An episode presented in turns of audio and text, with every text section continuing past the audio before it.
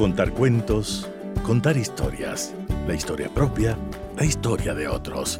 Desde este momento en Radio Sucesos, Déjame que te cuente. Déjame que te cuente. Un programa conducido por Gisela Echeverría Castro.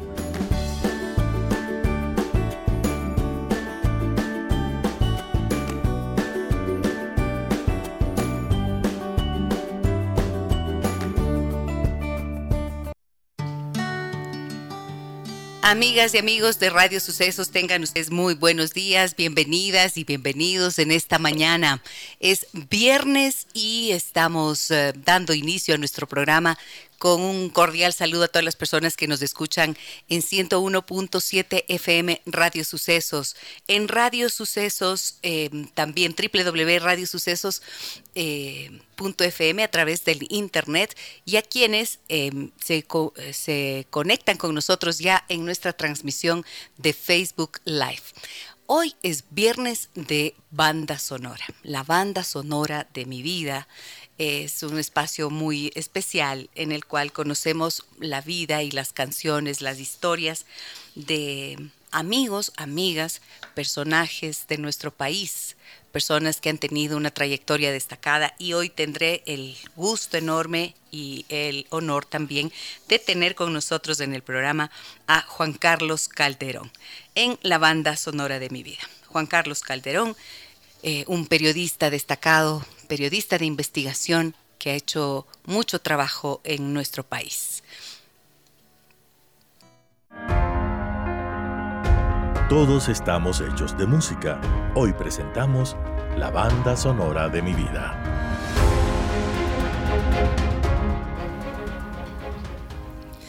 Y ahora sí, le doy la más cordial bienvenida a Juan Carlos Calderón, que nos recibe desde su casa a través de Zoom. Estamos conectados con él. Hola Juan Carlos, buenos días, bienvenido, ¿cómo estás?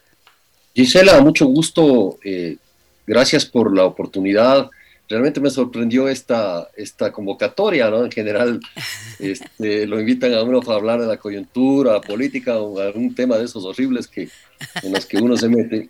Pero este, cuando me pidieron que piense cinco canciones, este, claro, uno vuelve a hace mucho, mucho tiempo atrás y, empieza a recordar y, gracias por hacerme recordar. Qué bueno, me alegra muchísimo haber podido generar eso en ti y efectivamente. Bueno, les voy a contar cómo conocí yo a Juan Carlos Caldero. Hace, eh, ¿qué será? Pues un poco más de 20 años.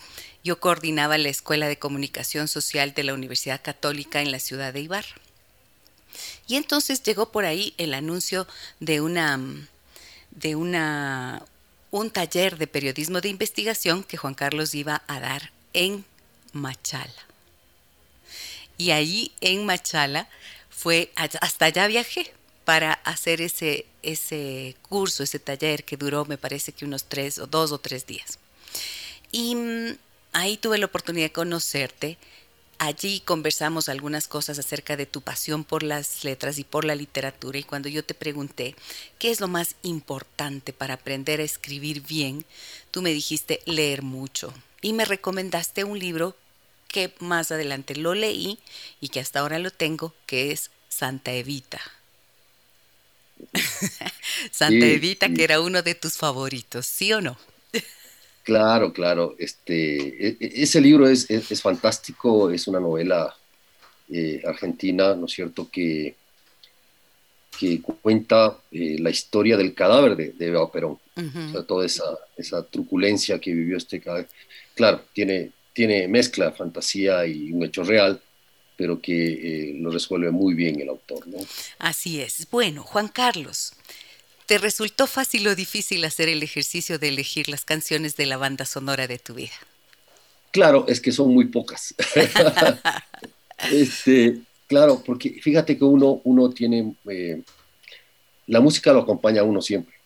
Y, y, y, eso significa que te va, eh, eh, desde la infancia de uno, las músicas que oyen los padres de uno, lo que le impacta. Yo, yo todavía recuerdo el, el sereno que mi papá le llevó a mi mamá cuando yo tenía tres años, imagínate, en Salinas, donde yo vivía, eh, con mi papá y mi mamá, este, eh, que se llama El Pasillo Sombras, ¿no?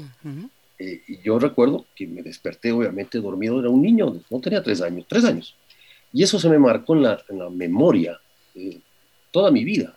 Pues cada que escucho sombras, yo me acuerdo de mi mamá que falleció cuando yo tenía ocho años, pero este, fíjate cómo le acompaña a uno la música. Entonces sí fue como complicado este, decidir, más bien, dónde quedarse. O sea, hacer un camino largo, ¿no? El, mío, este, y, y, y todo ese camino siempre ha estado la música indiscutiblemente. Y es que esto es lo que para mí es tan fascinante de poder conocer a las personas a través de su música, porque siempre detrás de eso hay una memoria emotiva y hay una historia, hay una historia que contar.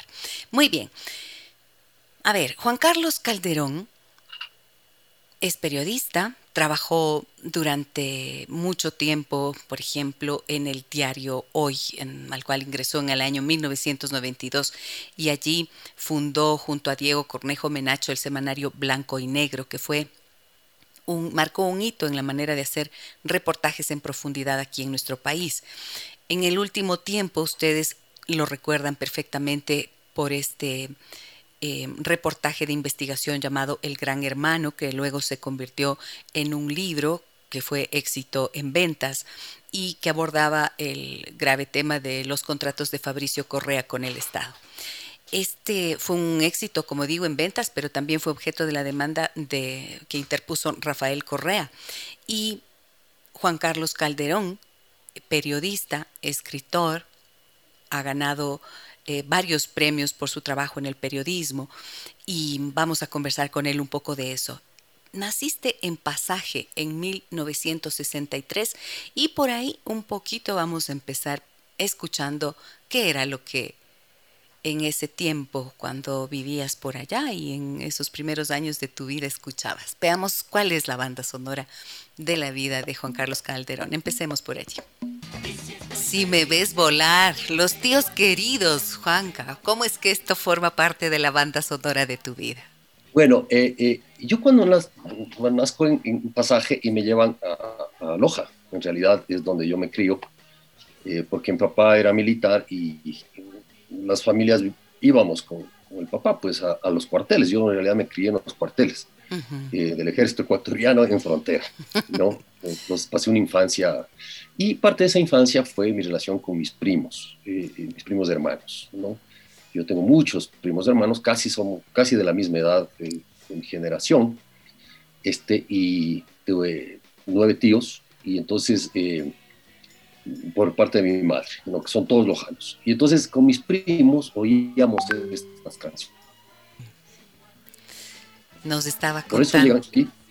Sí, ahí me escucha. Ahí volví a escucharte, sí. Decías que con tus primos escuchaban esta música. Escuchábamos esa música con los primos y eh, eh, todos casi de la misma edad, muy, muy muchachos, ¿no? Muy niños, digamos, que muchachos. Este, y cuando, cada que nos juntábamos, que no siempre estábamos juntos, eh, nos ponían esta música. En ese tiempo se buscaba, escuchaba música, nosotros escuchábamos mucha música argentina. Entonces tú ves que te he mandado algunos, por ejemplo, para nosotros era Leonardo Fabio, era, era eh, Sandro, ¿no? Nos sabíamos de memoria, por ejemplo, Maniquí. Maniquí. y hacíamos concursos, ¿no? De Sandro, y hacíamos concursos y que quién lo recitaba mejor, quién se imitaba mejor a Sandro. Entonces era una cosa fabulosa y nos marcó mucho eso, porque cada que nos volvemos a ver después de muchos tiempos o nos juntamos ya grandes, este, volvemos a Recuerdan eso. Y nos, divertimos mucho. ¿Y te, acuerdas todavía el maniquí? ¿Te acuerdas todavía de...? No, ya no mucho, porque yo dejé de oírla. Ya, ya, ya, obviamente ya cambiaron las cosas, pero cada que yo la escucho, cuando puedo en realidad, cuando se da la oportunidad, como esta. Es que claro, uno va abandonando la música, pero sigue formando parte de la vida. Veamos, escuchemos esa, un pedacito de El maniquí para que le vuelva a la memoria a Juan Carlos. Wow, ya te estoy viendo ahí haciendo la actuación. Te nace, ¿no? Te vuelven las ganas de hacerlo, ¿sí o no, Juan Carlos? Sí, la recitación. Sí, yo pienso, ¿cómo esta música, que era tan melancólica, tan romántica en nuestra generación, eh, algo tiene que haber ocurrido, ¿no es cierto?, en nosotros expuestos a esta música así tan romántica y melancólica. ¿Qué crees que qué efecto crees que pudo haber tenido en ti? que, que nos, nos, nos, nos, llenaba de muchos afectos. O sea, es decir, eh, los latinos somos afectuosos, los ecuatorianos somos más que afectuosos en general, este, eh, somos eh, sentimentales también. Y, y, y, creo que esta música lo que hacía era como, como llenarnos mucho el corazón. O sea, nos llenaba mucho el corazón, aún de muy niños, nos, nos permitía como expresar esos sentimientos que, que de pronto cuando eres un niño varón te dicen no llores, no hagas nada, no comes, no, no expreses tus emociones. Y esto nos permitía como, como expresar esas emociones e interiorizarlas mucho.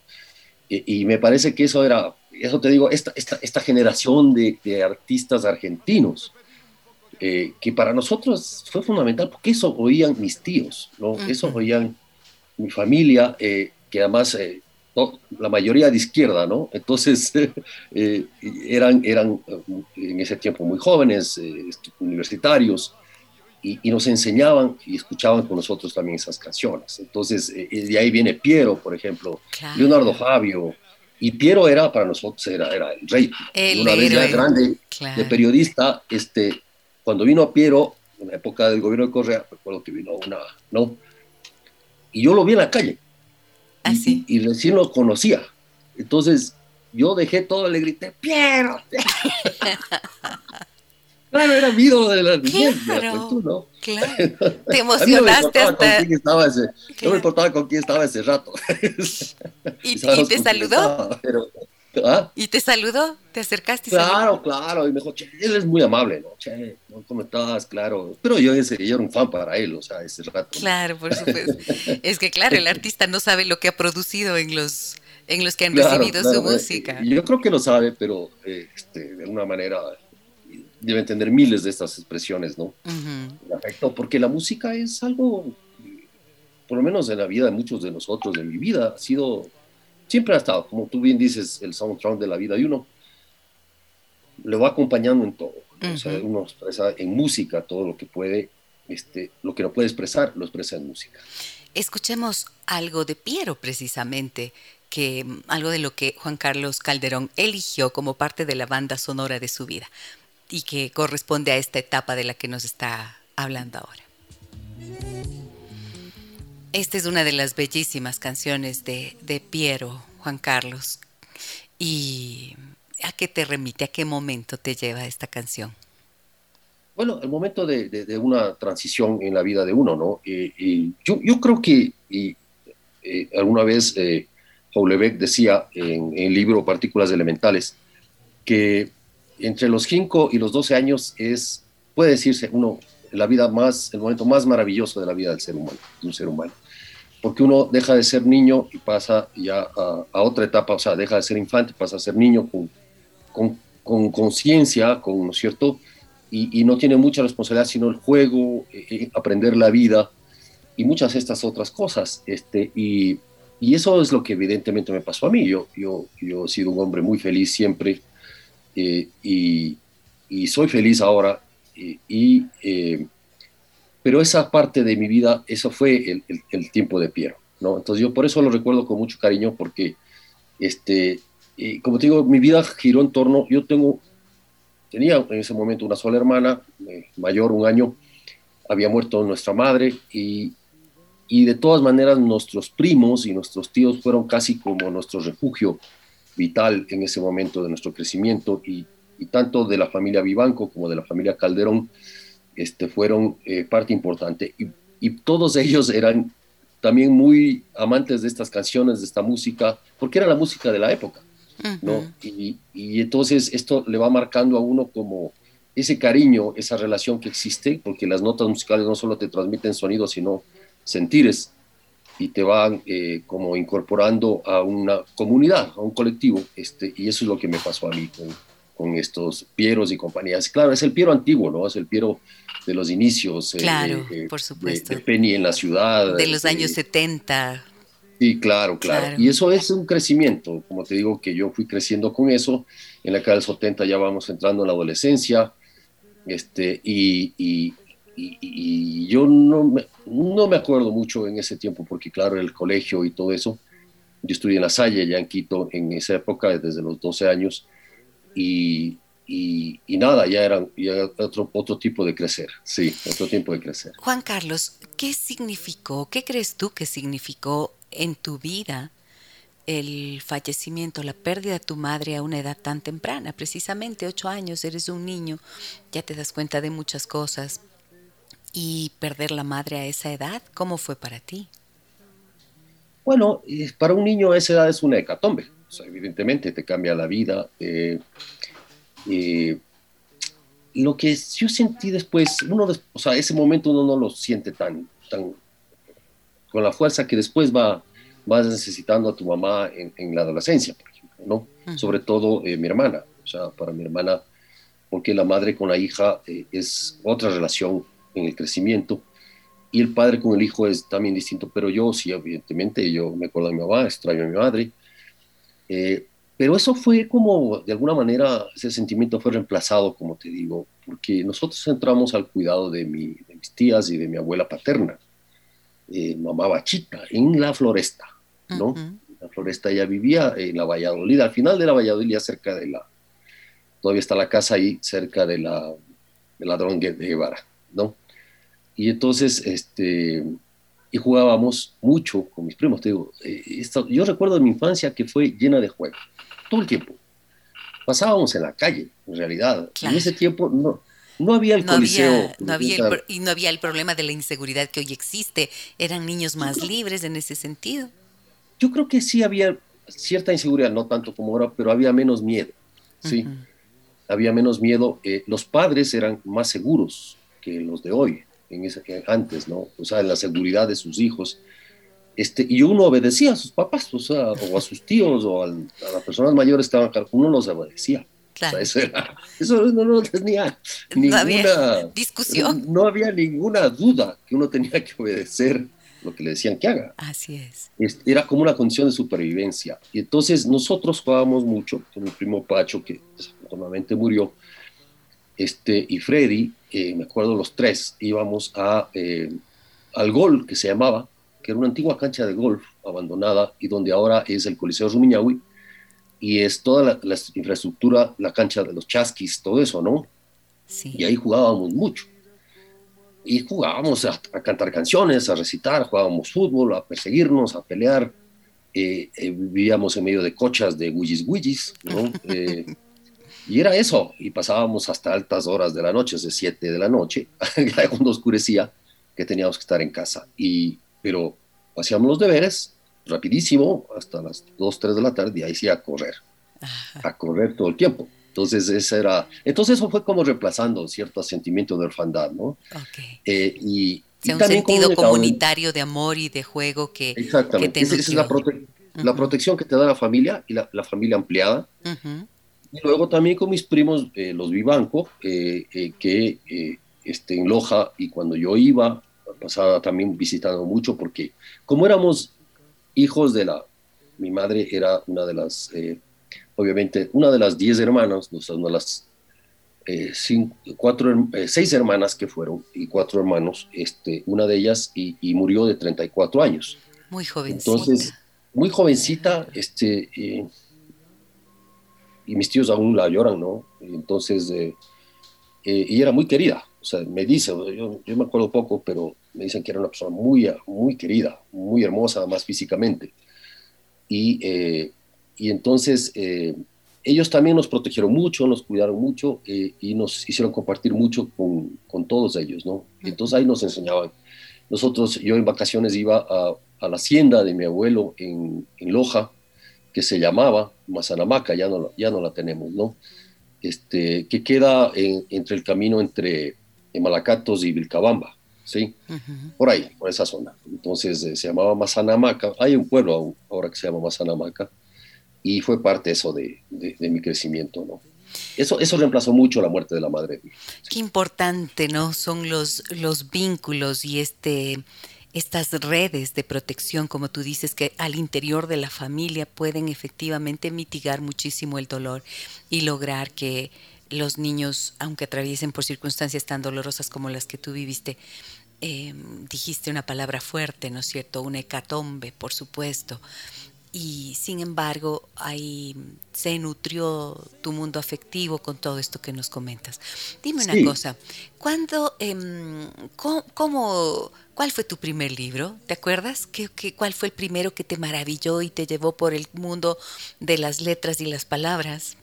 Ah, bueno, este, yo, yo me acuerdo, eh, el primer libro me lo da mi papá mi papá que era militar y que no leía, leía pero no, mucho, él, él hizo una cosa que, que me marcó de por vida, que el amor por la literatura. Y el primer libro que yo leo a los 10 años, entero, completo, conscientemente, no, no que me mandaron a, leer en la escuela ni nada, e, es Los que se van, ¿sí? de Demetrio Aguilera y todo el grupo de Guayaquil. Y porque había esta colección Ariel, Así es, Ariel Juvenil. Una colección que se llama. Ariel Juvenil era. Ariel Juvenil, y Ariel también. Ariel también, sí. Ariel Juvenil y Ariel. Y Ariel empieza a publicar todos los autores ecuatorianos, ¿no? En unos libros maravillosos que, que mi papá todavía tiene ahí, mi hija tantos años, y la tiene completa, ¿sí? Y que fue donde yo escogía los libros después, ya empiezo a leer, y empiezo a leer todos, Benjamín Carrión. O sea, es increíble cómo un muchacho de esa edad se, soy introducido, digamos, en la literatura ecuatoriana de una manera tan, tan vasta, ¿no? Tan grande en esa colección. Y luego también este, me daba de leer, porque tenía, ellos coleccionaban, y creo que nuestros padres coleccionaban mucho las elecciones del Readers Dickers, ¿no?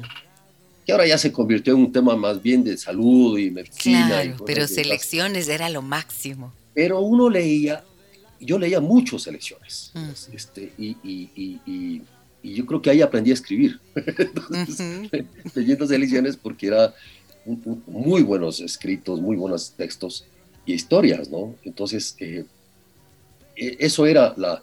Y, además, y otra cosa que me olvidaba de contarte, y es porque eh, eh, en la floresta, cuando yo era niño, eh, 10, 11 años, yo tengo una tía que se llama Rosy, Rosy Calderón, y yo me acuerdo de ella porque cuando yo tenía 10 años, teníamos con mis primos 10, 9, ella tenía 15, 16, ¿no? Y era adolescente y ponía la música y nos hacía bailar a todos, ¿no? Entonces ella armaba una fiesta, adolescente, imagínate ella, ¿sí? ¿Y tú de qué edad? Eh, 9, 9, 11 años, 9, 10 años, ¿no? Y mis primos igual, mi misma edad, este, y más chiquito el Pacho, y, y ponía eh, el canguili, me acuerdo. Esa yo me acuerdo. El canguil. Le decíamos el canguil, no sé cómo se llama. Claro. Y todos bailábamos. Y, era chido porque ella, ella ponía la música a bailar y nos bailábamos a oscuras, ¿no? Apagaba las luces de la sala y la sala daba la Valladolid, y ahí y al frente se instalaban los admiradores de mi prima a verle cómo bailaba. Ah.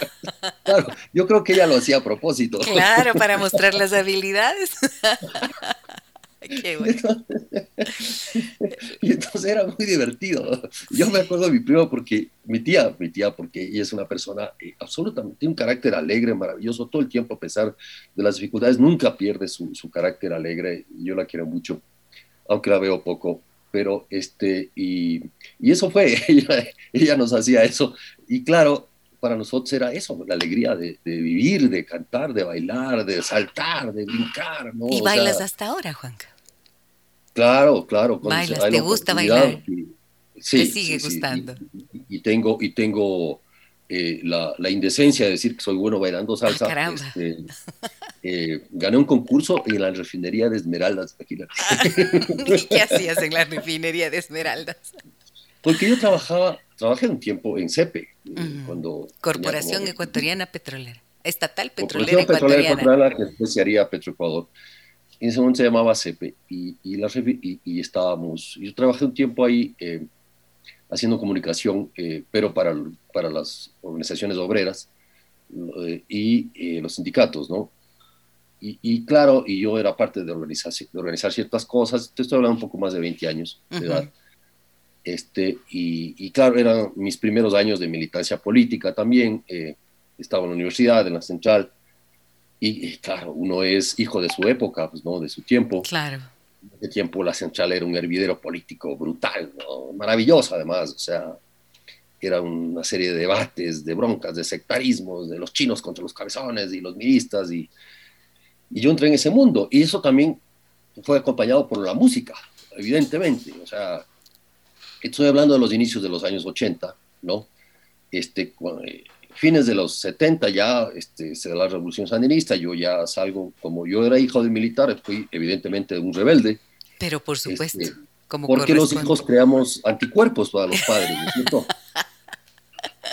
Anticuerpos, fíjate que mi padre también era militar y me pasó exactamente lo mismo y entonces llevé toda la nueva trova y, y toda la música protesta a la casa, justo. Porque los padres eran, eh, eh, por lo menos mi padre era muy severo, ¿no? Entonces, eh, muy riguroso, muy severo en su formación con nosotros, conmigo sobre todo, y, y, y, eso hace que uno reaccione, ¿no? Reaccione de otras maneras, es decir, entonces, claro, uno se hace ya a los 15 años me metí a la guerra de los cuatro, los cuatro reales. Eh, entonces, ¿Cuál es esa guerra de los cuatro reales? Es la guerra en el 78, eh, cuando se, se, levanta se levanta Quito cuando suben el pasaje de un Sucre a 1.40. Y fue, se llamó así porque fue una batalla épica en realidad, tanto de los estudiantes secundarios sobre todo, este, y porque la, la, la, la, forma, la organización secundaria estudiantil era muy fuerte en la década de los 70, porque la, universitaria había caído mucho por la represión que hubo. O sea, en el 73 matan a Milton Reyes y hay otro, otros fenómenos muy fuertes de represión, ¿no es cierto?, contra los universitarios, pero son los secundarios los que al final de la década de los 70 se levantan en esta guerra de los cuatro reales y se incorporan a la lucha a los barrios de Quito contra la dictadura, ¿sí? Porque fue una reacción, era por los cuatro reales, pero evidentemente que subía el 40% del pasaje de bus. Además, unos buses más viejos. que tenían asientos de madera, por favor. Sí, y entonces eh, era, era bestial porque nos subíamos a los buses. Yo, yo, era, yo, estaba, yo estudiaba, estaba en tercer curso, creo. Imagínate en La Salle, que era un colegio de curas eh, de los hermanos cristianos y que nos tenían absolutamente prohibidos pero nosotros salíamos con el Mejía, los, que queríamos, ¿no? Y en esa época... Con el patrón Mejía. Claro, y empieza, claro, la otra música, pues, ¿no? O sea, los, los, de, los de la música chilena. Ah, claro, desde Chile resistimos ser aquí la Payún, Intilimani. La música de, de Godoy, de, de, Carlos Mejía Godoy en Nicaragua, ¿no? Eh, que fue también una, una música latinoamericana que marcó nuestra generación. Y en los 80, evidentemente a inicios de los 80, ya este, yo en la universidad, empezando, este, y ya, y ya es otra, otra línea, pero, eh, pero claro, cuando me invitan a mí a una fiesta de los 80 y de los 70, yo voy con pasamontaña y molotov. Ah, caramba. ¿Entraste hacia la fiesta? no, digo, dentro del corazón iba eso. Hagamos una fiesta de los 80. Yo, yo oía, ¿qué oía de los 80? No oía pues música disco, sino. No, pues claro, eras del otro lado, claro, eras del otro lado. Eso voy, entonces digo, yo, yo, yo les hago bromas donde digo, bueno, yo ya me voy a vestir como me vestía en los 80, yo. claro, pero dentro del corazón estaba la bomba molotov y el pasamontaña. Claro. Escuchemos algo de esa época de la banda sonora de Juan Carlos Calderón. ¿A qué momento te remite esta canción de Intilimani, Juan Carlos? A mí Intilimani me... Eh, yo quiero mucho ese grupo porque Intilimani eh, tiene una enorme eh, delicadeza musical. son cultores de la belleza de la música, además obviamente de sus posturas políticas, de lo que quieras, no lo que quieras, o sea, pero eh, escuchar a Intilimani a mí me llena mucho el corazón. Esta canción que es Alturas, eh, de, Horacio Salinas, eh, es, fue marcando ciertos momentos de, mi vida, no solo ahí, ¿no es cierto? sino después, por ejemplo, yo cuando podía y viajaba por los Andes ecuatorianos, ponía alturas en, el carro, ¿no? Entonces vos vas viendo el chimborazo. Qué maravilla. alturas. Qué paisajes. Pues. Es una cosa alucinante, es, es como vivir tu propia película, ¿no? claro. Y ahí con banda sonora incorporada, claro. Entonces vas pasando, claro, vas pasando con Topax y con alturas, ¿no? Después sí, yo lo seguía, la seguía poniendo y vas pasando los ilinizas y de ahí, papá, y sigues y vuelves a, sigues con la música, en un carro uno pone la música, este, y después llegaba al, chimborazo y ponía alturas de nuevo.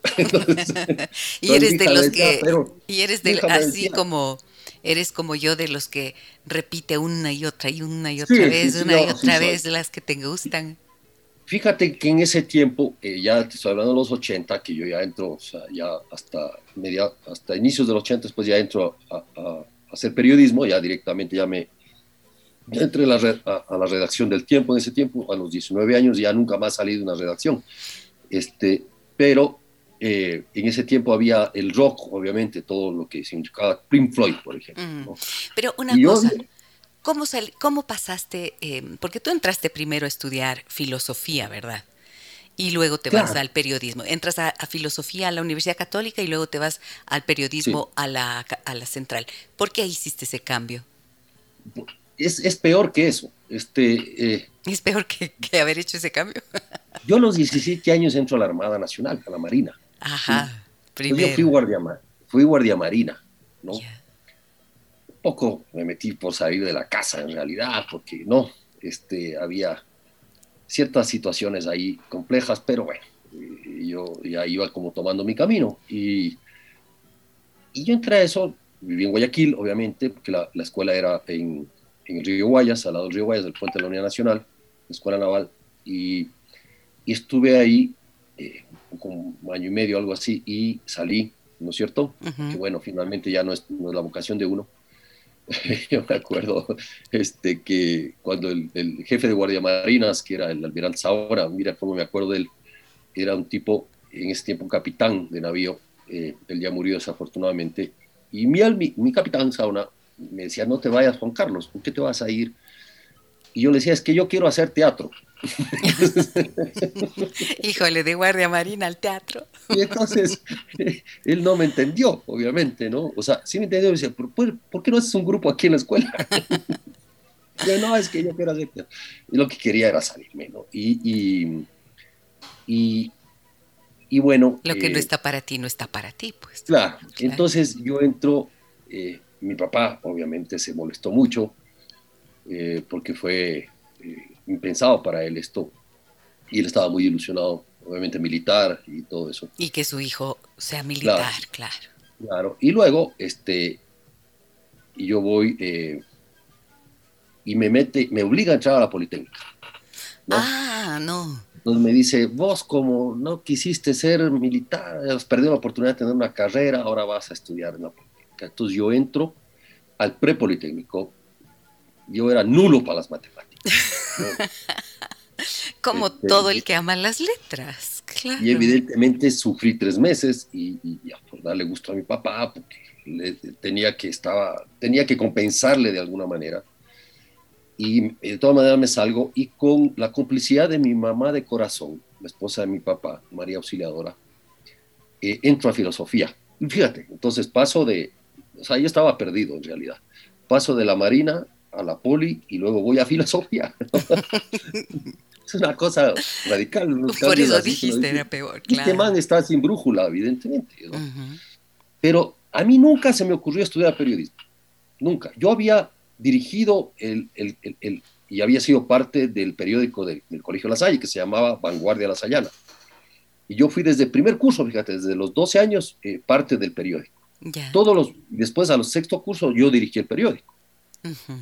Es más, casi me dejan de grado, la típica de meterse en líos uno, ¿no? Como periodista. Por, las cosas que, publicamos.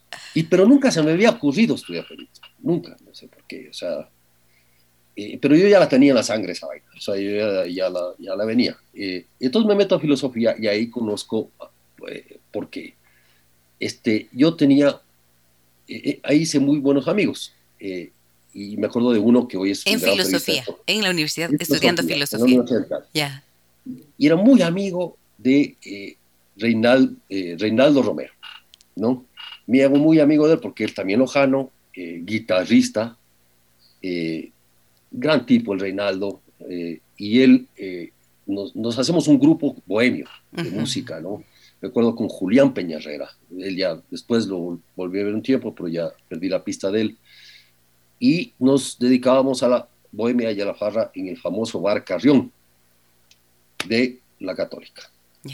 Pero estudiábamos filosofía. Y en ese tiempo se estudiaba filosofía, pero era un proceso de reforma en la universidad, o sea, entraban, había una visión de la, de la teología de la liberación y todo eso, y, había una bronca muy dura.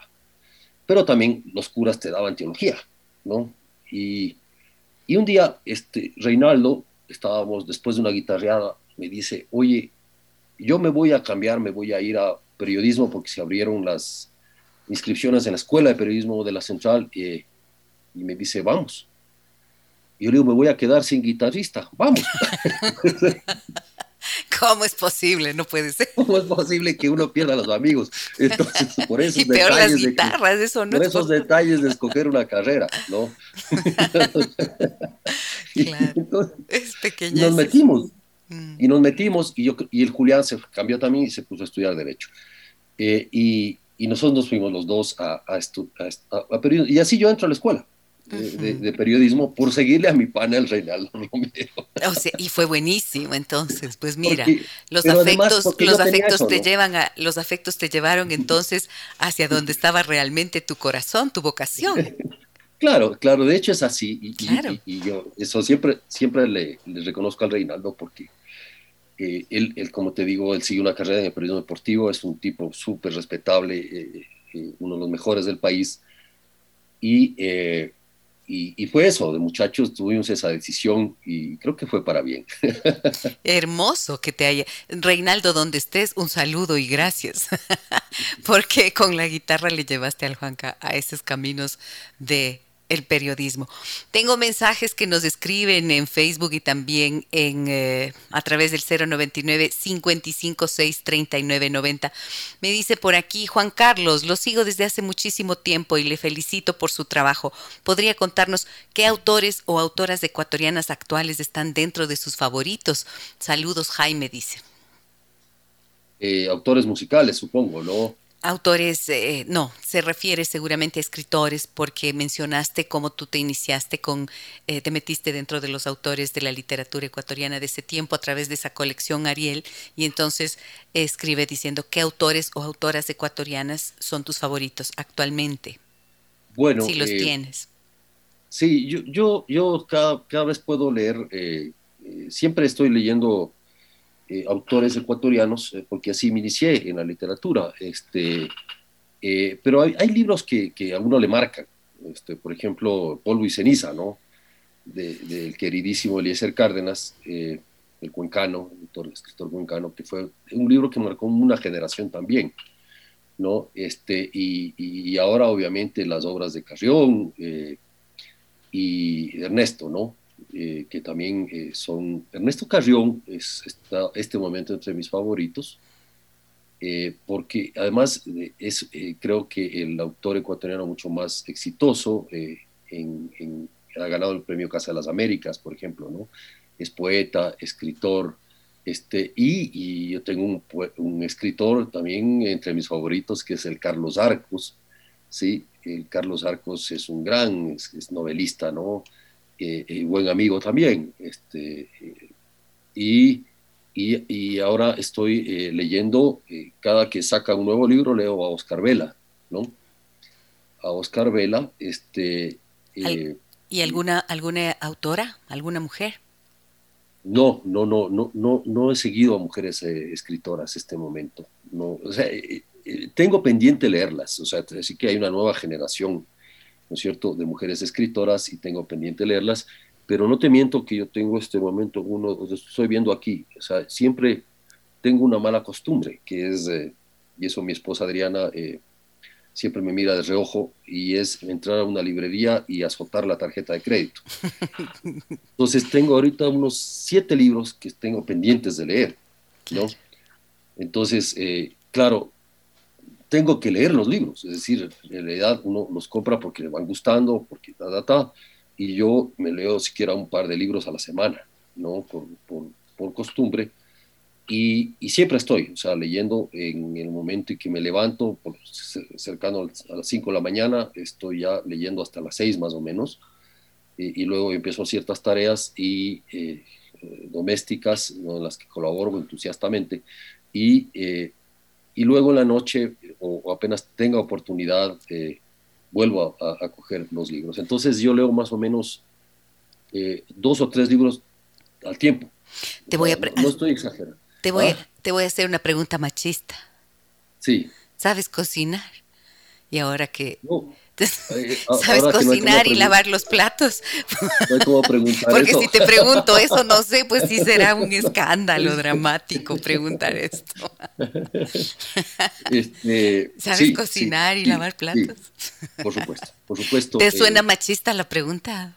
No, no, porque es parte de la vida de uno, o sea, es decir, eh, de hecho sí, yo creo que hay una carga doméstica sobre las mujeres enorme, mm. absurda. Yo en esta, yo he aprendido, por ejemplo, muchas cosas ahora en la pandemia, ¿no?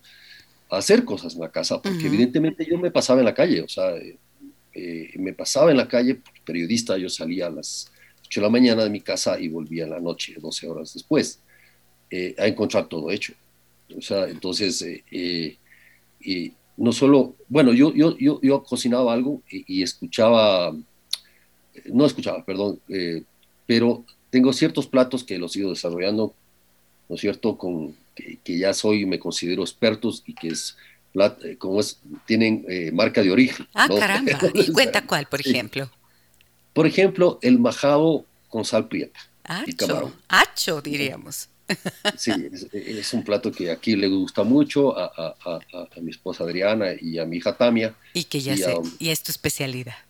Eh, sí, hago un pollo también con, un especial. Me gusta mucho el horno. Este, yo tengo un horno de, leña. Tenemos pues en la casa y ya muchos años y ahí hacemos algunas cosas, sobre todo pan. Eh, juntamos a la familia haciendo pan, es lo que me gusta mucho que son tradiciones lojanas, ¿no? de mi familia. porque el, el, horno de pan lojano es eso, ¿sí? Como ven, Juan Carlos Calderón, un gran contador de historias además, nos acompaña hoy con la banda sonora de su vida. Escuchemos algo más qué ganas de seguir escuchándolo. Qué pena tener que cortarlo, pero es que no nos alcanza el tiempo para saber de dónde. Claro, cerrar, cerrar. Cerrar es. Ocha, aunque uno haya nacido en los Andes, pero uno canta así a pulmón, nací en el Mediterráneo. Sí, eso marca, marca otra etapa. Es decir, eh, ya es la etapa del amor, ¿no? La mía, de mi esposa. Yo llevo 32 años, voy a cumplir 33 años de casado. este, y eh, mi esposa es Adriana, es colombiana, ¿no? Eh, comunicadora, y nos conocimos acá porque ella era, es prima, eh, hermana y de unos que fueron en ese momento muy buenos amigos que, que, yo tenía, ¿no? Acá en Conocoto. Y, este, y bueno, y es parte de, de, de, la banda sonora de mi, de mi amor, o sea, de, mm. de, mi matrimonio, ¿no? y con Serrat, evidentemente. Eh, y, esto también me remite a un tío mío que, del lado de mamá, hermano, el hermano menor de mi mamá, eh, Pepe Vivanco Arias, ¿no? que él es el que me introduce en Serrat. ¿no sé? O sea, así como, así como tenía amigos de la universidad que me introducen a Silvio Rodríguez y la nueva trova, ¿cierto? Por el tema político y todo eso. Eh, y un tío mío adoraba Serrat, sobre todo esta canción y, el disco, el disco mismo Mediterráneo, que tiene unas canciones hermosas, Pueblo eh, que además eh, sembró época, eh, pero también tiene otros, otro tipo de canciones. Entonces yo tengo, no sé ahora, pero tenía toda la, colección de Serrat, todas las canciones, el libro de las canciones de Serrat. imagínate, mi culto y mi amor por Serrat es, es enorme. Y, y y luego eh, es esta canción que también me remite a un queridísimo amigo mío eh, que murió, que se llama Guido Boada, y con el que tocábamos esta canción. Él era guitarrista, eh, sí, y, cada que nos reuníamos a fin de semana, a festejar, a celebrar la vida, este, con él, porque había cualquier pretexto, tocábamos esta canción. Entonces ahí hay, claro, toda esta generación de música. Fíjate que es el único autor español al que yo seguí. No, no hay otro porque en esa época también asoman los otros autores, ¿no es cierto?, de, una, distinta generación. Pero hay canciones que a mí me marcaron mucho de Serrat, Pueblo Blanco, por ejemplo, Palabras de Amor, y y junto con Silvio Rodríguez, lo que yo hacía, yo, yo, mi, mujer, mi esposa, en ese momento eh, vivía en Bogotá, soy es bogotana, y vino a visitar acá, nos, nos, conocimos, nos enamoramos, este, y ella se devolvió a Bogotá. Y yo seguía en, eh, ya, ya me faltaba poco, pero yo vivía en Suchufindi, en, el campamento de Cepe. y, ahí estábamos con la gente de, la, planta de gas de Suchufindi, de la refinería Amazonas. Y, entonces yo le, ¿qué hacía? Yo le grababa, porque los discos de vinilo, yo le grababa en cassettes, ¿no? Y le y ponía el micrófono, un micrófono que teníamos, teníamos una radio ahí, y yo le grababa y, y, le hacía una banda sonora, ¿no? Con estas canciones, y ahí la que te comentaba eh, antes del programa, eh, eh, Ramito de Violetas, Gianfranco Pagliaro, por ejemplo, y otras canciones súper románticas, ¿no? Y le mandaba estas de Serrat, y le mandaba a Pablo Milanés, y le mandaba a Silvio Rodríguez, y le mandaba a Alberto Cortés, ¿A dónde diablos? Esta canción que yo le mando, ¿a dónde diablos habré dejado yo los versos que tenía sin terminar sobre mi mesa todavía? ¿No? Este, y, y, le hablaba, obviamente yo le hablaba. Y entonces, y ella esperaba, imagínate lo que era, ¿no? Porque era cartas, el cassette, y le mandaba a Bogotá. Y entonces 15 días hasta que llegue el correo. Chuchufindi, Quito, Bogotá. Entonces yo, cuando los compañeros tenían salida a Quito, yo les pedía que me pongan en el correo este paquetico y se lo mandaba. Entonces ella recibía y es igual me mandaba a Quito. claro, era como un mes entre que iba y volvía, claro, por supuesto. Porque las llamadas telefónicas eran carísimas. Carísimas en ese tiempo, claro. Me acuerdo que ahora mi suegra me decía, oigan muchachos, mejor cásense porque... porque está, saliendo muy caro esto. y bueno. mandaba todo eso, ¿no? Claro, era bestial. Buenos días, me dicen, querida Gisela, estoy escuchando la entrevista y parece que estoy escuchando mi historia, muy parecida. Soy Lía, de la niñez. Han sacado más de un suspiro dentro de mí. Y si le hubiera conocido en esos tiempos, le habría acompañado en la lucha, Juan Carlos. Se refiere al tiempo de tu lucha universitaria. Felicitaciones por el programa y gracias por retroceder en el tiempo. Es tan refrescante. Dime qué significa para ti, Adriana. Adrián es el amor de mi vida. Es... Ah.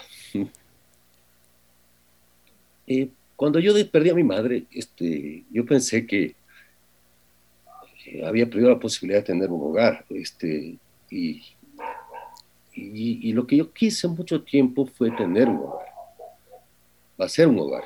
Y ella fue mi hogar, o sea, fue más un enamoramiento chistosísimo porque eh, yo, como te decía, vivíamos, en realidad en el año de novios que estuvimos, estoy hablando del 88, ¿no? En esa época yo había, ya había salido de la universidad y, y, había tenido una experiencia muy fuerte en el tema de la bronca contra Febres Cordero, ¿no?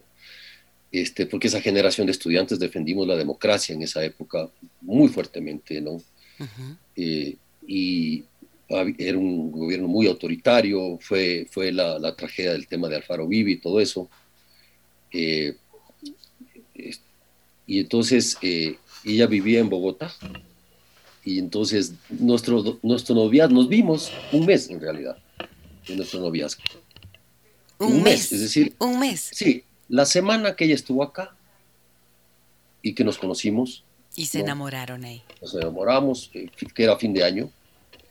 Y luego yo voy a, a visitarla en marzo, en Semana Santa, me no sé si fue en marzo, a Bogotá. Porque ella después me cuenta que ella pensó que había sido un enamoramiento así nomás, es decir... Eh, pero amor de verano. Amor de verano, mi primer amor. pero estábamos, yo estaba muy enamorado de ella y, y, yo voy a Bogotá a visitarla. Imagínate, yo era, yo era ateo, yo era izquierdoso, ¿o ¿no? a las curas y Adriana era una familia católica, religiosa. Y entonces me tuve que hacer la visita de las siete iglesias, ¿no?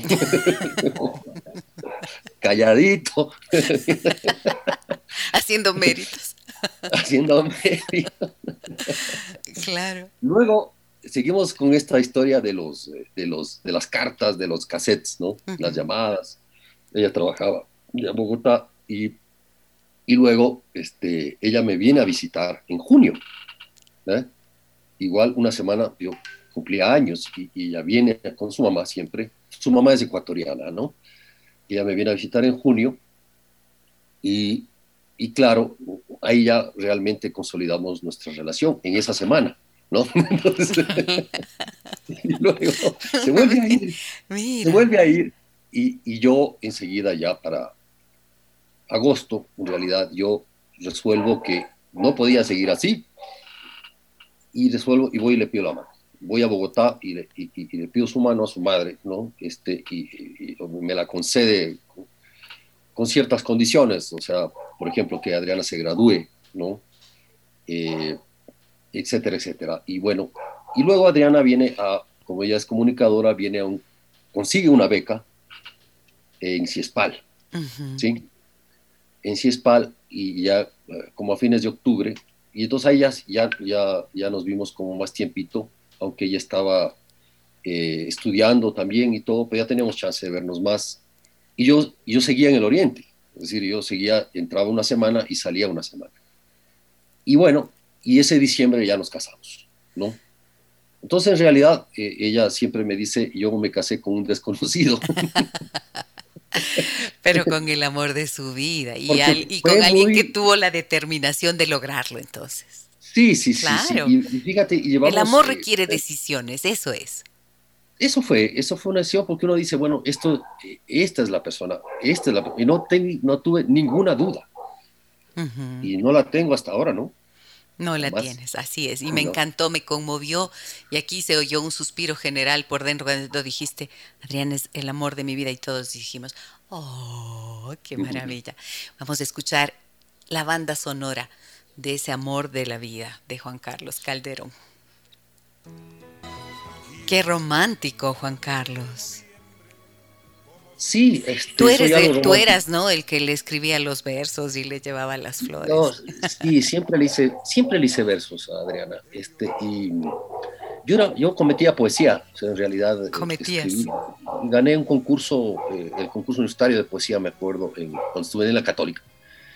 Eh, y gané el concurso de poesía y, y, a veces vuelvo a la poesía, o sea, es decir, en realidad, eh, desafortunadamente el periodismo mató mucho de la poesía en mí y, y estoy intentando volver eh, poco a poco a, lo, a, mis orígenes, o sea, que era la poesía y la, y la ficción. Eh, porque el periodismo, de hecho, te pone frente a la realidad así cruda, ¿no es cierto? Este, y es muy complicado encontrarle poesía a, sobre todo cuando uno se mete en temas de corrupción. Pucha, ahí cosas... es cuando, claro, la poesía es lo sublime y entonces eh, la, el periodismo de investigación va a las cosas claro. más oscuras, ¿no es cierto? Sí, sí, sí, sí. Este, y, pero siempre eh, yo, de alguna manera, en un momento cuando tengo eh, un sentimiento muy hondo, muy profundo, yo vuelvo a escribir poesía.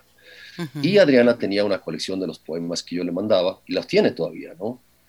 Y es algo que, que lo he perdido mucho, te soy sincero, este, pero que nunca quisiera perder. Es decir, uh -huh. yo hago los esfuerzos, leo también mucha poesía, este, leo a Walt Whitman, leo a Jorge Carrera Andrade, a César Dávila Andrade, al maestro Julio Pasos, que es una cosa que me fascina, ¿no? Este, poesía, este poeta ya, ya viejo, ya, eh, pero su obra es, a mi criterio, tan tan sencilla, tan profunda, eh, etcétera, etcétera. Entonces yo no dejo de eh, leer poesía, uh -huh. ¿no? Y entonces, porque uno no puede perder eh, el romanticismo nunca. No, o sea, eso pues, no es que el romance es lo que te vincula al amor, claro, a los afectos, a la ternura. El amor, claro amor, que el romance, sí. Es una cosa que uno no puede perder. Mm, Sonia desde Cuenca nos dice, gracias por ese tremendo invitado de hoy, un abrazo para los dos, nos dice así, Javier dice, un excelente invitado, saludos, un buen inicio de fin de semana, siempre conectados, por acá me dice, saludos a Juan Carlos, excelente trabajo el que hacía en el noticiero, en la radio Sucesos también, estuviste por aquí, Juanca. Gise sí, me sí, dice, tú siempre con muy buenos invitados, me dice Juan Carlos, eh, qué canciones te conectan con tus hijos. Muy buen programa, me dicen saludos Marta. Buen día, felicitaciones por el programa. Saludos al señor Juan Carlos Calderón. ¿Qué canciones te conectan con tus hijos? Es una buena pregunta. Chuta, se me ha quedado ahí la, canción. bueno, lo que pasa es que es otra generación. Claro. Eh, Sabes que con mi hija Irita, que es la mayor, eh, tiene 31 años ahora, eh, vive en Estados Unidos, este, con ella compartimos y, es increíble cómo ella se fue sumando muy de chiquita al tema de Silvio Rodríguez, por ejemplo. Ah, sí, sí. Sí, sí, sí. Después ya obviamente siguió su propio camino. Este, y con mi Tamia, que tiene 22 años, está ha terminado ya la universidad, este, y ella en cambio tiene obviamente otros gustos. Eh, eh, ya eh, mis hijas, mayor es, de Radiohead y otras cosas, ¿no? Entonces, yo no, la música estadounidense, poca experiencia en realidad, pero tengo, digamos, mi mamá de corazón, María, ella, este, le encantaba la música de Frank Sinatra, de Steve Martin, este, de todos esos clásicos románticos de las baladas estadounidenses de la década de los 70 y 80. Y ella tenía una colección fabulosa de CDs en la casa, ¿no es cierto? Vivíamos ya con mi papá y ella, y yo ponía, escuchaba música, este, Frank Sinatra, My Way, por ejemplo, o otro tipo, ¿no es cierto?, de música, Steve Martin, me acuerdo, eh, algunos de estos. Y, de lo, y luego ya casi no, eh, después yo entro tardíamente al rock, en realidad, ¿no? Entro tardíamente al rock y a lo que le gustó siempre a mis hijas, y eso es una cosa increíble de los Beatles, que un niño que oye los Beatles en cualquier época de la vida este, se pega a los Beatles. Sí, sí, sí. Es Como también me sorprende mucho que Em, esta generación, por ejemplo, millennials y algunos mucho más jóvenes, eh, se pegan tanto con Sabina, por ejemplo. Que sí, Sabina. Que tiene esa, particularidad igual. Mi tamita, este, a sus 22 años, eh, cuando nosotros escuchamos, porque ahora es la inundación del reggaetón, ¿no? Sí, y de la pues. música llamada urbana, que, hasta, hasta, hasta Shakira y todos se ponen a hacer música urbana. Entonces, eh, hay una enorme saturación y, y ellos Después nosotros le hacemos oír, por ejemplo, a Adrianita le gusta mucho la música eh, de, de, eh, las grandes baladistas de América Latina, ¿no? Eh, Roberto Carlos, Rafael, bueno, no América Latina, pero en ese tiempo sí, España, Rafael, etcétera, etcétera. Este, y, y, mi hija oye con nosotros también esas canciones y después Adriana me introdujo en el vallenato, ¿no? el, vallenato, que para mí es una cosa maravillosa. Maravilloso, claro que Cada que nos vamos de viaje, tenemos nuestros discos de viaje, creo que todo, todo el mundo lo tenemos. Así es, los específicos. Y luego uno va cambiando, va encontrando otros autores este, que son muy viejos, pero que uno los descubre. Este, porque nunca tuvo, tuvo la oportunidad. Por ejemplo, eh, por ejemplo, eh, se me acaba de ir, pero a mí me encanta mucho el tango también y el folclore argentino. Eres melómano definitivamente, tú además, melómano. Digamos, tengo una variedad así de gustos. Sí, sí, sí. Vamos a ver, quiero preguntarte algo acá porque... Eh, bueno, contarles a ustedes, ¿no es cierto? Eh, es conocido, pero Juan Carlos, por ejemplo, ha publicado seis libros, 15 miradas, periodismo de investigación, náufrago, Migración y Muerte en el Pacífico en el 2007, El Gran Hermano, Historia de una Simulación en el 2010, No me toques 2016, Después olvidarán nuestros nombres en el 2020. Ese título me encanta. Después olvidarán nuestros nombres, nada más cierto como aquello, ¿no? Juan Carlos también ha ganado varios premios por su trabajo en el periodismo. En el 2012, por ejemplo, ganó el premio Fundamentos. En el 2013, el premio Jorge Mantilla Ortega, que es el más prestigioso del país y que es entregado anualmente por el diario El Comercio por el y lo hizo ganó por el reportaje de corrupción del Banco Cofiec. En el 2019 ganó el Premio Nacional de Periodismo Eugenio Espejo, que es el reconocimiento a los mejores del periodismo nacional. ¿Cómo te han sentado esos premios a ti? ¿Qué han significado? O sea, ¿cómo ha sido ver que se reconozca tu trabajo, tu trayectoria. Y también creo que algo muy importante, que ha sido la valentía que se requiere para meterse en esas profundidades, ponerse en riesgo, porque también has tenido que, tuviste una época crudísima, como todos sabemos, en el tiempo del correísmo, en donde también sufriste amenazas de muerte. Entonces, ¿cómo fue eso para ti? ¿Cómo ha sido, quiero eh, decir, el reconocimiento después de haber atravesado por toda la dureza de las consecuencias de tu trabajo investigativo? Bueno, este, ¿sabes qué? Sí, los premios de, es, lindo ganar, pues no. O sí, es alhaja. En, fútbol, que te reconozcan. En, fútbol, en lo que sea, es lindo ganar. O sea, eso no hay que darse la vuelta. Pero, este, yo me acuerdo el primer premio que gané fue, eh, había un premio, se llamaba premio ITAPSA, Símbolos de Símbolos de Libertad. Sí, ese lo gané dos veces, este, y, y, el primer premio que gané fue por un reportaje que hicimos en blanco y negro, o sea, lo, gané yo, eh, este, y luego el Diego Cornejo ganó el siguiente año, y así éramos como, ¿no? Y, y eso fue, eh, claro, hermoso, porque era en Ciespal, todo ceremonio tipo Hollywood ahí, que te daban muy, muy emocionante, fue mi familia, estaba con Adrianita, mi guagua chiquita, la, la Ibita, y eso. Entonces, este, y luego ya, o sea, digamos, ya, ya, ya fui haciendo la carrera. Lo, que me estimulaba mucho de esto, porque uno no escribe para ganar premios, o sea, no, nunca se me había ocurrido. O sea, yo no escribí ni escrito para ganar, perdón, para ganar premios ni para tumbar gobiernos, sino que, porque ese es la, el oficio de uno y uno creo que debe tomárselo con absoluta seriedad y compromiso. Pero, pero sí, me estimulaban, claro, duraba duraba dos días, evidentemente. ¿no? Claro, la emoción nomás del momento. Esa emoción que te llena y te dice, bueno, y te llena de mucha autoestima y de, de, orgullo, de cariño de la gente, porque la gente se alegra con uno también, y eso es chévere. Eh, este, yo finalmente, ¿sabes que para qué me sirvió tanto premio? Para, para convencer a mi papá de que no había hecho mal en salirme de la marina. De que había sido buena idea. ese cambiote. Ah, ah, a veces los padres necesitan, ¿no? Al final del día, eh, eh, ver el rostro de orgullo de mi padre eh, fue la recompensa. A esos premios, ¿no? O sea, eso, eso es lo que a mí me llena mucho. O sea, mi papá, a mi papá le, le y yo quiero mucho a mi papá porque él eh, ahora está ya viejo, obviamente, tiene 86 años. Y, cuando murió mi mamá, él obviamente nos cuidó, nos protegió, ¿no? Nunca nos soltó, o sea, nunca nos abandonó. Nos cuidó.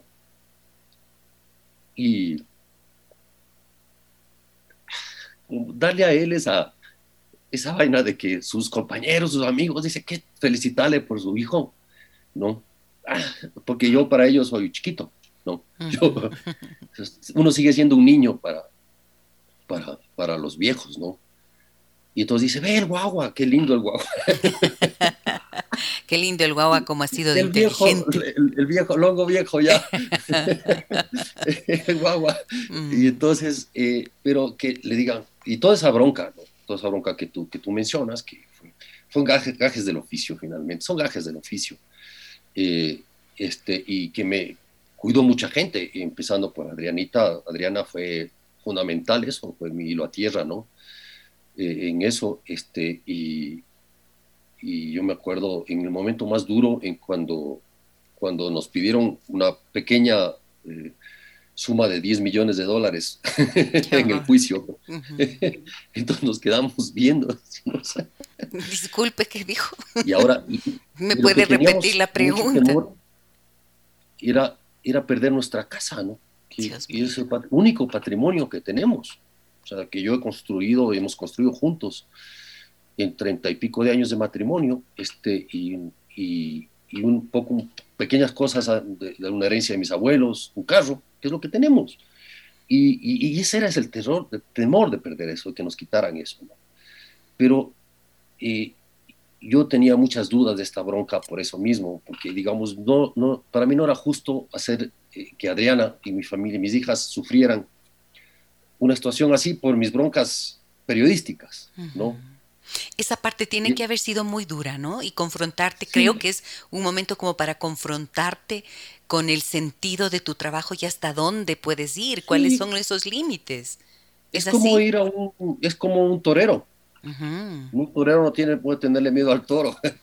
claro. Y, uno tiene que torear.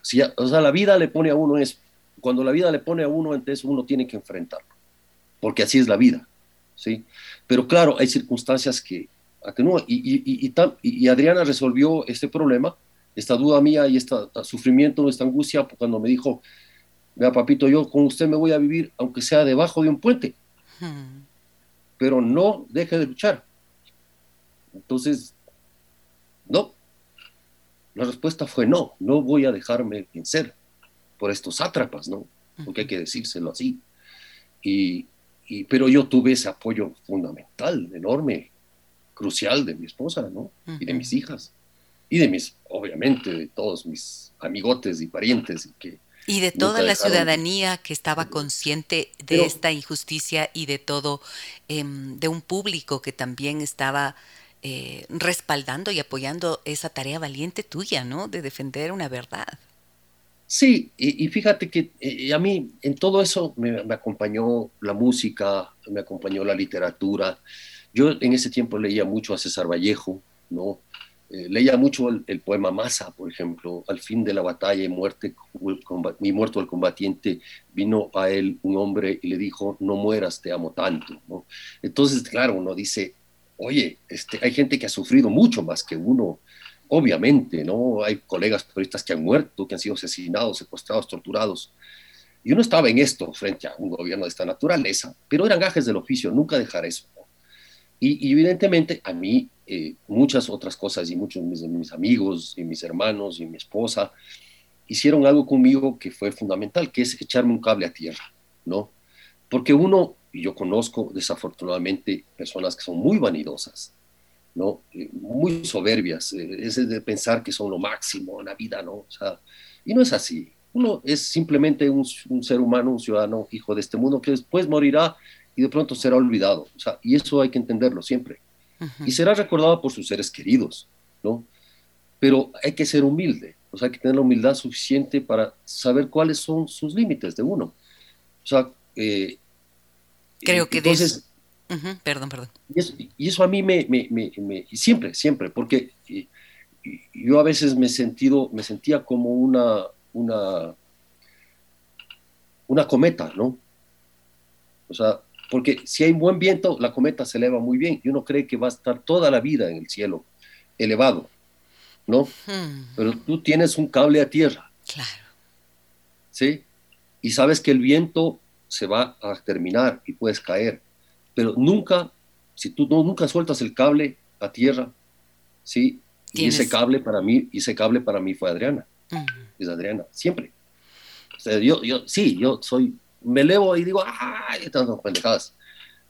Y a veces, yo tengo ese cable o sea, para mí es fundamental. Eso es, pues, el amor es el que te coloca, puedes, puede elevarte efectivamente, me encantó la metáfora de la, de la, de la cometa, pero claro, necesitas tener esa raíz, necesitas contar con esa gente que te ama y que te puede dar esa seguridad, ¿no? El apoyo incondicional de decirte, dale y sigue. O sea, eso es que no tiene, no hay forma de que sea distinto. O sea, solamente puedes hacerlo a través del amor, del amor profundo, de ese amor que está allí combatiendo en el día a día, porque las declaraciones son una cosa, pero cuando se concretan en esas Em, de esta forma, con un respaldo y un apoyo así, en, en, lo concreto, ahí ya cambia todo. Ahí es cuando es real. Em, vamos, em, quiero preguntarte algo más, Juan Carlos. Que claro. ahora mismo con el portal digital Plan B, ¿cómo andas? ¿Cómo te sientes con eso, este proyecto en el que haces tanto trabajo de investigación, cuentas tantas historias? ¿Qué tal? ¿Cómo vas con eso? Bueno, esto, esto, esto, esto ha sido una, lucha en septiembre, vamos a, este mes, sí, vamos a cumplir ocho años. Ocho años ya. Fue, una gran, fue, fue, un gran paso, ¿no? Poder tener el espacio propio, ¿no? Difícil. Eh, eh, fue, un paso obligado, fue un paso al que nos fuimos obligados. En realidad, nosotros yo dirigía Vanguardia, recordemos que yo dirigía Vanguardia, la revista, había, la había dirigido los últimos tres años, este, y Vanguardia fue una revista bestial, ¿no? Fue, los, fueron, eh, no quiero ser exagerado, pero este, fue una revista que en su corto tiempo, siete años, eh, marcó mucha, mucha fuerza, eh, dirigida al inicio por José, Hernández, y luego este, yo tuve de tomar la posta. Y, y, y, se cerró la vanguardia en el 2013 y nos quedamos, yo había cumplido ese mes 50 años de edad y me quedé sin sueldo, sin ahorro, sin nada, sin, sin sitio de trabajo. Es decir, ni siquiera cobramos el fin de mes, ¿no?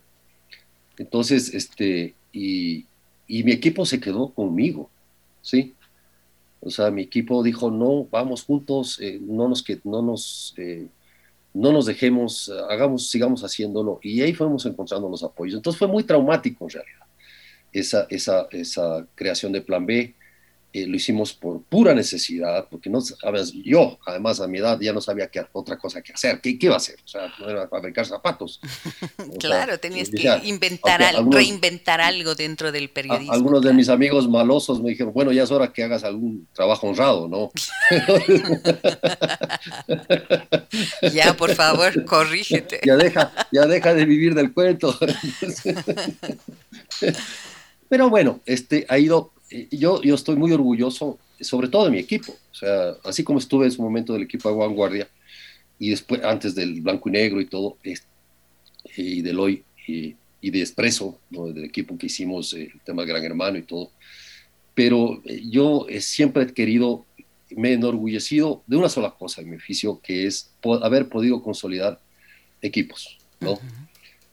y el equipo que trabaja conmigo y que es el sustento del Plan B, no lo soy yo, evidentemente, este, es, es, muy bueno, se ha ido formando, es muy comprometido con, la revista, la quieren mucho. Entonces, eh, digamos, mientras, mientras dure ese cariño, eh, eh, esa, esa cosa creo que va a seguir.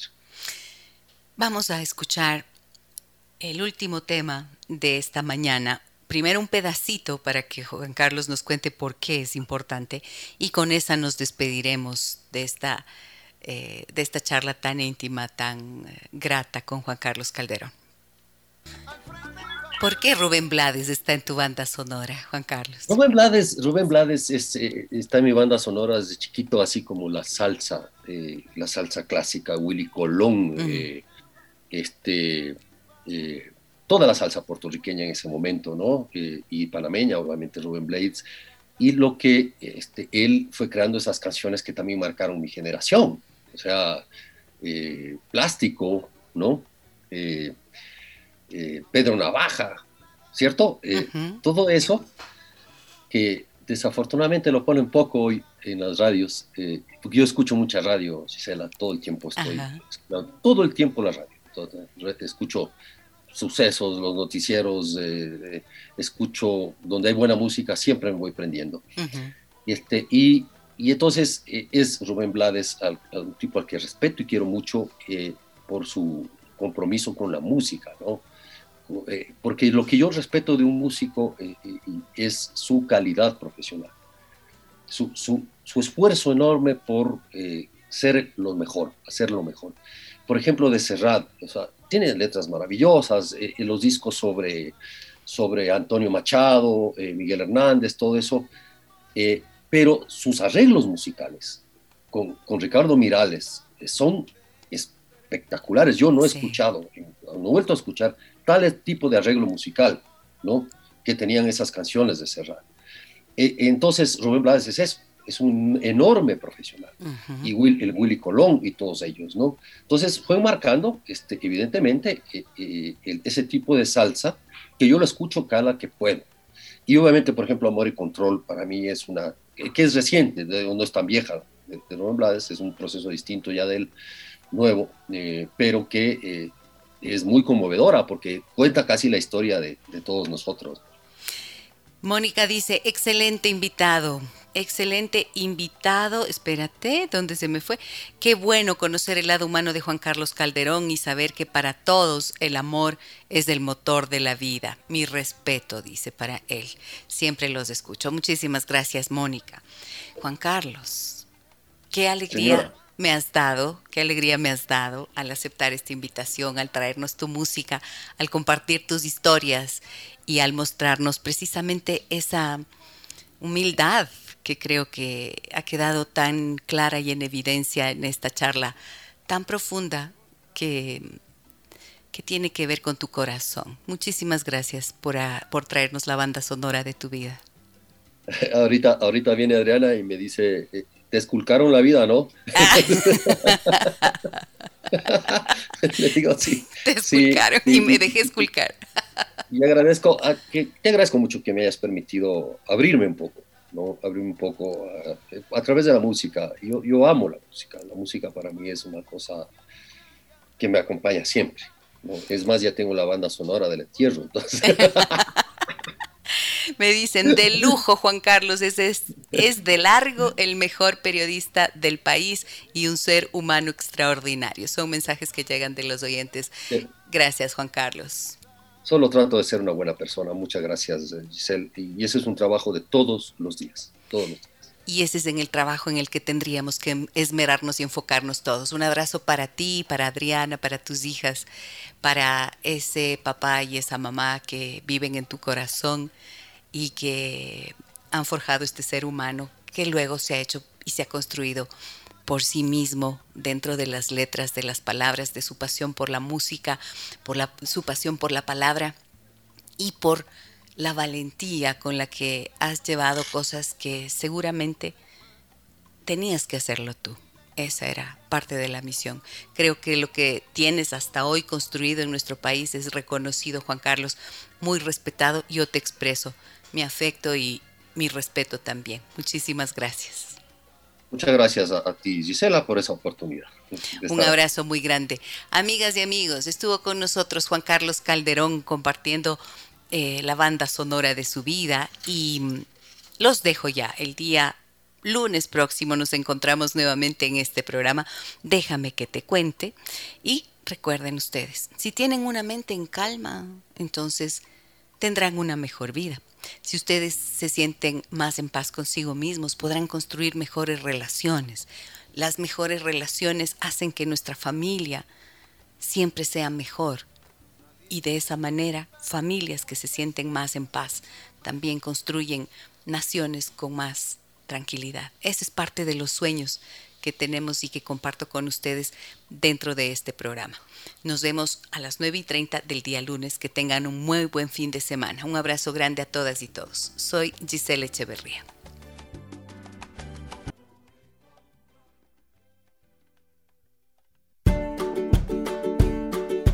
Las historias que merecen ser contadas y escuchadas. Historias que conmueven, historias que inspiran. Mañana, desde las 9 y 30, déjame, que, te cuente. Déjame que te cuente. Con Gisela Echeverría Castro.